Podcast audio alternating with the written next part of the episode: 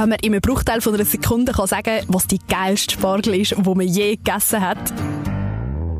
Bottmigen Spargelhof, weil ich ihn selber gestochen habe. Und auf die Frage, ob Rotwein oder Bier mit Champagner antwortet, dann weisst wir haben einen echten Feinschmecker im Haus. Der Pascal Steffen vom Basler Roots freut sich zwar über Auszeichnungen, aber... Wir kochen nicht für Punkte, sondern wir kochen für Gäste. Es geht immer darum, dass, dass wir an dem, was wir machen, Freude haben. Und diese Freude steckt an. Willkommen zum Podcast von Fubi, die Rezeptplattform von Coop. Wir blicken hinter Kulissen in die Kochtöpfe und in den Arbeitsalltag von den Content Creators, Köchinnen, Stylisten und Fotografinnen, die euch auf Fubi täglich zu kulinarischen Höhenflügen inspirieren. Ihr wisst, dass wir besessen sind von gutem Essen. Aber so sehr wir als Laien können geniessen und auch dazulernen in der Küche beim selber machen, so sehr muss man besessen sein, wenn man das Kochen zum Beruf macht. Und dabei so Höhenflüge anleitet wie der Pascal Steffen. Der 34-jährige Shootingstar Pascal Steffen führt mit dem Roots in Basel eine der spannendsten Adressen für Gourmets. Und mit 17 Gomio-Punkten sind die Erwartungen entsprechend hoch. Im Fubi-Tag zeigt er, gut ist manchmal wirklich ganz einfach.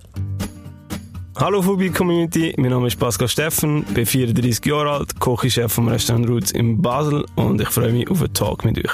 Hoi Pascal, schön bist du heute bei uns. Was ist denn so grundsätzlich das Konzept vom Roots für all die, die es nicht kennen? Also das Roots ist eine, in unseren Augen eine Wohlfühloase. Es ist ein, ein Timeout-Place mit, mit gutem Essen wo die Leute sich wohlfühlen sollen. Die Leute sollen zu uns kommen, die sollen Top-Essen bekommen, Top-Service, aber immer mit einer, mit einer Atmosphäre, wo man das Gefühl hat, hey, das ist cool, das macht Spass. Dort will ich wieder hin. Wie würdest du das Essen vielleicht in ein paar Wörter beschreiben? Gut. Ähm, das Essen ist schmackhaft. Es ist etwas, was uns Spass macht beim Zubereiten, beim Kochen, die Ideen. Es ist ähm, auf Gemüse basierend. Das ist äh, so ein bisschen Aushängeschild geworden.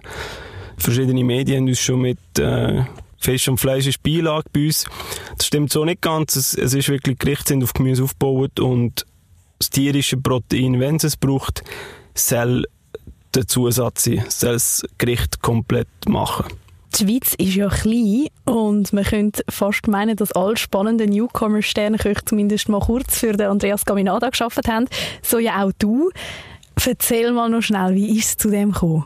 Ja, das ist eine relativ kurze Geschichte oder eine längere Geschichte, wenn man es will sehen. Ich war in einem Betrieb, wo ich das Gefühl hatte, ich muss weitergehen und habe mich dann beworben. Ich habe gesehen, ah, Koch des Jahres das erste Mal ja gut, du dich mal bewerben, wieso nicht? Wir haben dann uns getroffen, haben dann aber sch relativ schnell gemerkt, hey, viel zu jung, zu wenig Erfahrung in dem und haben dann das ein bisschen äh, verflüssen lassen, also auf, auf Gegenseitigkeit und haben gesagt, hey, tolle Leute, aber einfach das ist noch, ist noch viel zu früh. Und dann, gut, äh, hat sich der Weg weiterentwickelt. Ich bin dann in Walserhof auf Klosters, wo der Andreas auch war, damals noch beim Bolliger.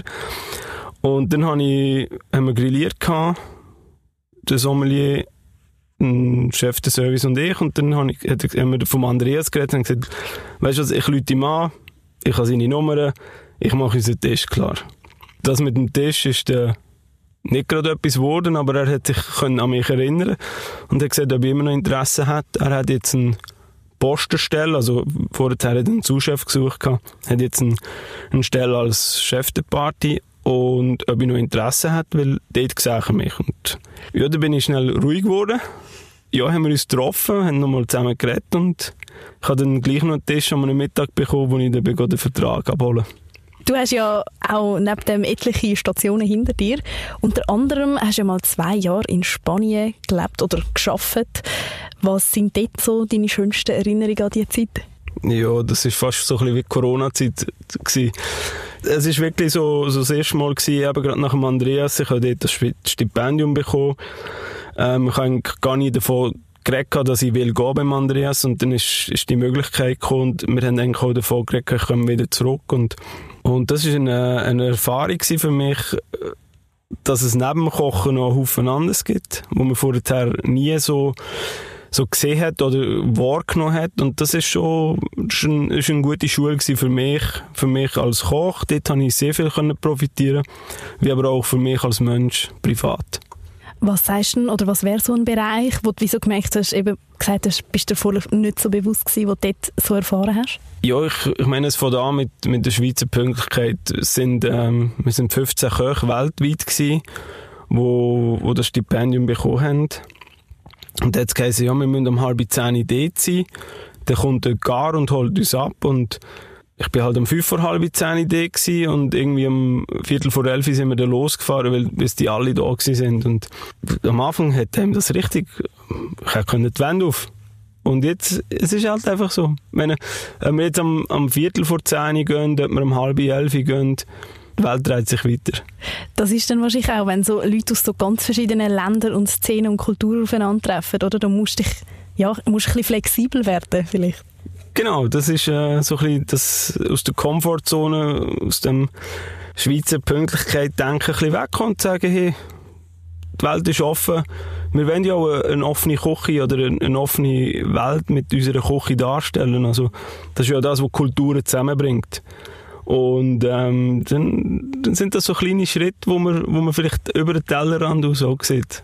Mich bewundern, wenn du jetzt nicht Koch wärst, was wärst du dann? Oder vielleicht auch anders gefragt, wird der Pascal Steffen irgendwann in seinem Leben mal etwas ganz anderes noch machen? Ja, ich hoffe, Pension genießen. Ähm, nein, ich kann mir nicht vorstellen, äh, wo ich kann sagen das wäre etwas oder so. Das ist wirklich, das Kochen ist meine Leidenschaft. Ich habe, bevor ich Koch wurde, bei andere Berufe angeschaut. Einfach auch zum, zum Wissen, dass es Koch ist, wo ich will. Und das ist schon das, wo, wo mir Freude macht, wo, wo ich Spass habe drin. Und, und eben, ich kann dort aufgehen. Ich kann dort wirklich meine Leidenschaft reinbringen.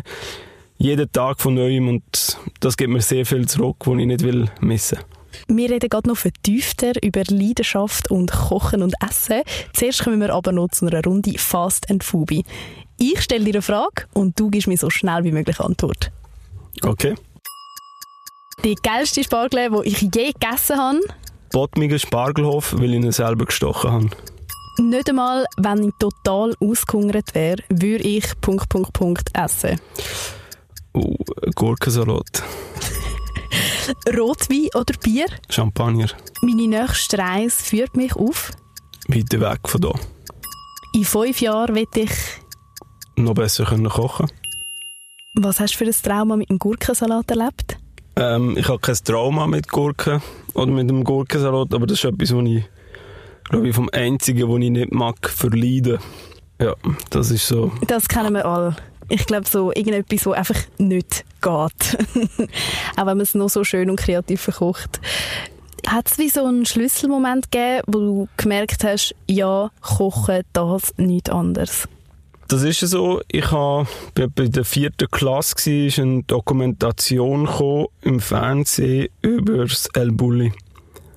Und das ist damals schon aus gehyptes Restaurant gehandelt wurde. Und wenn ich in der vierten Klasse war, kann man zurückrechnen, das ist etwa vor 20, 23 Jahren. Und das hat mich einfach fasziniert, die Leidenschaft, die dort an den Tag gelegt worden ist, die Passion und die, äh, man hat genau gewusst, was die machen. Die haben, jeder Einzelne hat seine Posten gehabt. Schon dort haben verschiedene Stages geschaffen aus der ganzen Welt und mich hat so beeindruckt, wo der Ferran zum einen gesagt hat, hey, in meiner Küche wird nicht gesprungen und das ist einfach so, ich habe gewusst, dass er das so bewusst, so exakt und jeder hat genau gewusst, um was es geht und, und das ist mir geblieben. Das ist Szene, die ich immer noch weiss und, und einfach so die, die Emotionen, die die haben können auf den bringen, mit diesen verschiedenen Techniken, mit diesen, mit diesen verschiedenen Arbeitsschritt, die die damals schon gemacht haben, das war einfach faszinierend. Gewesen. Und dann habe ich gewusst, hey, das ist, das ist mega cool, ja. Du hast ja schon am Anfang so ein bisschen gesagt, dass du ja schon auch mega dir, oder dass dir das Gemüse mega wichtig ist. Und ich muss sagen, beim Recherchieren bin ich auch auf ein Zitat, oder wie auch immer man das nennen will, gestoßen, Gemüse, alles andere ist Beilage. Jetzt würde sich gleich mal wundern, was macht denn für dich ein gutes Fleisch aus? Gutes Aroma und ich würde jetzt lügen, wenn ich sage, es muss zart sein. Also sicher soll es zart sein, aber ein, gutes Stück Fleisch, ähm, wenn das ein Antergott ist von einer achtjährigen Kuh, das ist nicht gleich wie das, was ich, was ich von, einer, von einem herkömmlichen Rind bekomme. Und das muss ich einfach auch wissen und das muss ich auch im Gast ähm, präsentieren. Aber das Aroma, das er dann kann erwarten kann, das ist einfach gewaltig. Wie ist es beim Gemüse? Weil beim Gemüse setzt es ja doch recht hohe Ansprüche, wenn man dich über das Gemüse hört reden. Das nimmt mich schon wunder. Ich setze bei allem hohe Ansprüche. Das ist, äh, das ist so ein, ein Credo. Ich denke, oder dort ist halt wirklich wichtig, dass man möglichst regional kann schauen kann, dass man halt auch zu den Produzenten gehen kann, dass man auch vor Ort ist, dass man ein bisschen sieht, um was es geht, dass man mit den Produzenten auch reden kann und dann gibt es auch ganz spannende Geschichten mit, mit äh, sind das Produkte von Pro Spezia Rara, wo man kann sagen, hey, du das für uns mal ausprobieren, das, das würde mir noch gefallen. Und niemand von, dem, von uns hat, hat Ahnung auf dem Gemüse oder so, aber man kann es ausprobieren und dann sieht man, wie das funktioniert oder eben nicht. Und, und das ist immer das ist ein fortlaufender Prozess, den man miteinander durchmacht. Und das ist spannend.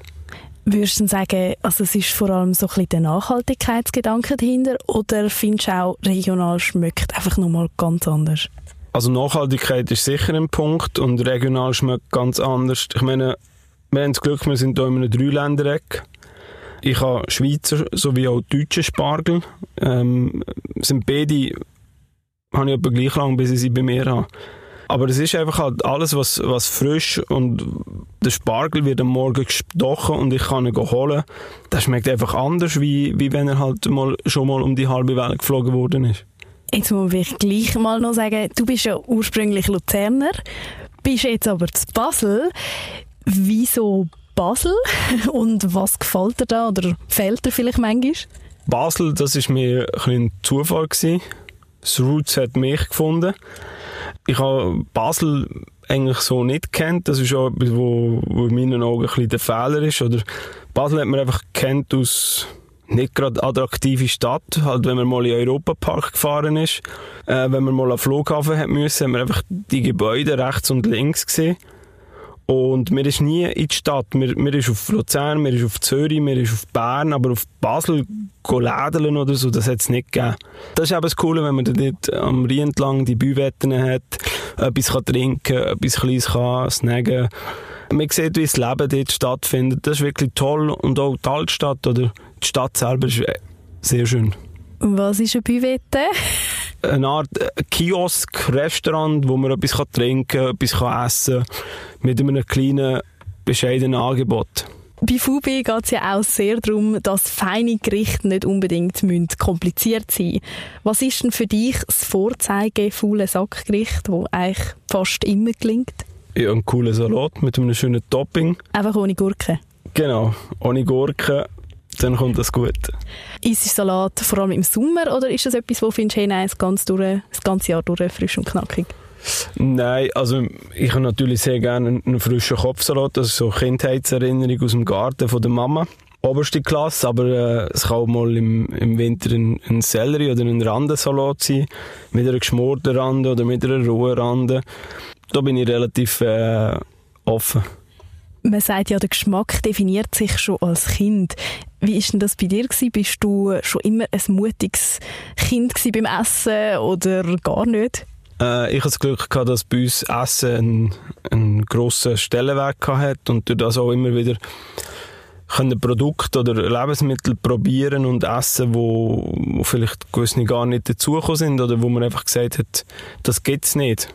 Das essen wir nicht und das ist bei uns schon schon so gewesen, gerade durch das, meine Mama von Italien kommt, haben wir natürlich dort schon noch eine, eine offenere Küche erlebt, ja.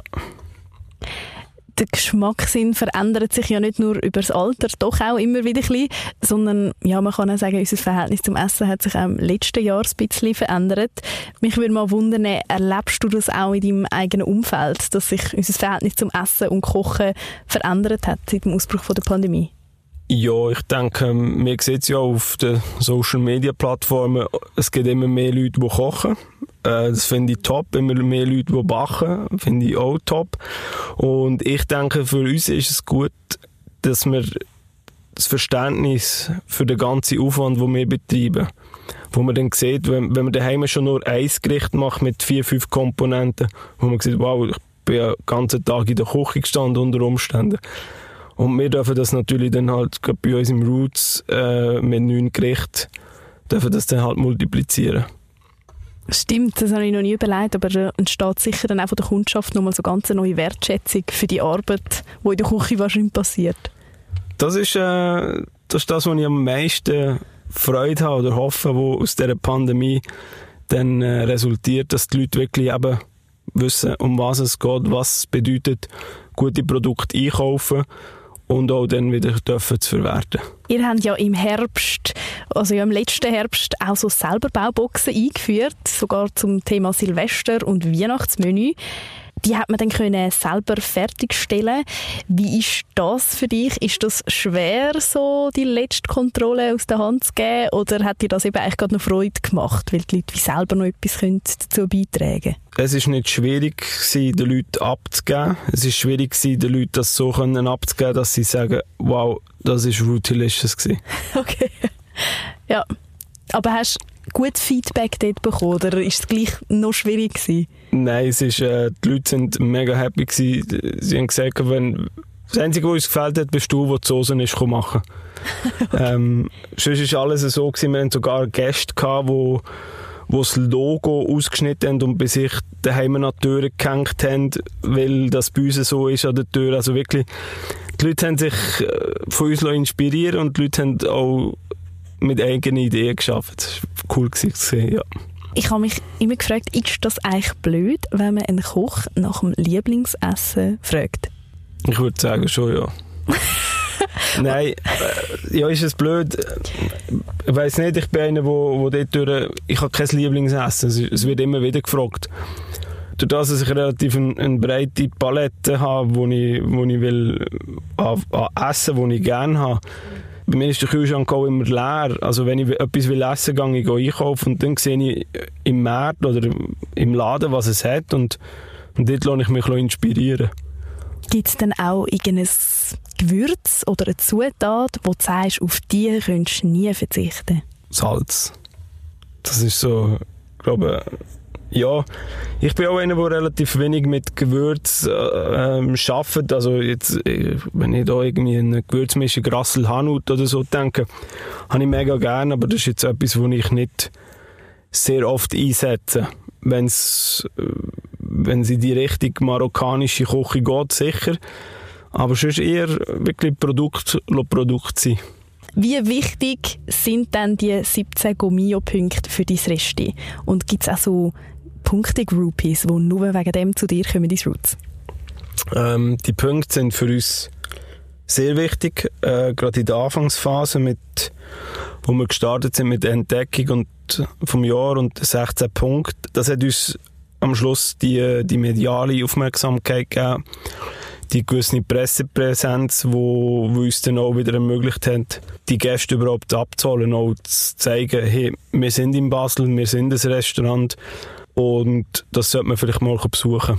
Nichtsdestotrotz, äh, wir kochen nicht für Punkte, so, sondern wir kochen für Gäste. Es geht immer darum, dass dass wir an dem, was wir machen, Freude haben. Das ist unsere Leidenschaft. Und, und wenn jemand kommt und der bewertet das und sagt, hey, das ist toll, das ist uns 17 Punkte, haben wir sehr viel Freude, wir genießen das, wir, wir schätzen das. Schlussendlich geht es aber doch darum, etwas können, um Gast zu präsentieren. Merkst du, dass Leute zum Teil schon mit dieser Haltung kommen, so, uh, 17 Gummiumpunkte, jetzt, jetzt lasse ich es mir mega gut gehen? ja, es gibt sicher immer wieder. Es gibt aber auch so Leute, wo, wo das gar nicht bewusst ist und dann können sie essen und sagen, oh, also das wäre sicher mindestens ein Stern wert. Also wir würden da schon, wenn wir könnten bewerten, gäbe es sicher einen Stern. Ja, das ist auch ein schönes Feedback. Ja. Tun wir mal so, als gäbe es kein Covid. Wenn ich dir jetzt 20'000 Franken würde geben und du müsstest morgen in ein Flugzeug steigen und irgendwo auf der Welt hingehen und für drei Monate dort arbeiten, wo würdest du her und zu wem? Ähm, ich denke, ich würde irgendwo auf Japan oder vielleicht China. Irgend so etwas. Äh, zu wem? Ich würde irgendwo ja, Busch ist vielleicht ein bisschen falsch gesagt, die Busch rauskochen äh, in China oder in Japan, aber halt irgendwo, wo es authentisch ist. Das finde ich immer sehr wichtig. Um quasi von den Locals zu lernen. Ja, und genau Locals das zu lernen und auch, ich denke, Essen hat eine Kultur, oder Essen verbindet man mit einer Kultur. Hinter dem Essen ist eine riesige Kultur, das ist auch eine Kultur, die, die Leute zusammenbringt. Und die Kultur versuche ich gerne versuchen zu verstehen. Wenn ich die Kultur verstehe, verstehe ich auch die Zubereitung. Wieso macht man das so? Und das, das gibt mir natürlich nachher wie eine Art ein Fachwissen oder ein Wissen über das Gericht, wo essentiell ist. So, dass eigentlich auch Zubereitung ein essentieller Teil zum Endprodukt dann beiträgt.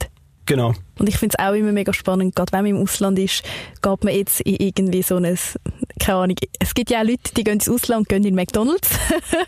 Aber ich glaube, es ist mega spannend, wenn man im Ausland wirklich so die, die lokalen Läden und Restis kann entdecken, weil eben gerade auch die Zubereitung ist anders, Kultur ist anders und das schmeckt man einfach raus. Wo hast du die Erfahrung vielleicht auch schon so gemacht, wo du gesagt hast, oh wow, das ist jetzt wirklich so ein neues Zubereitungsgeschmackserlebnis? Also sicher ganz cool war in, in London. Ich habe ein, ein Praktikum gemacht im Via Chant und dann bin ich in, auch in ein asiatisches Restaurant und das ist so recht abgefuckt gewesen.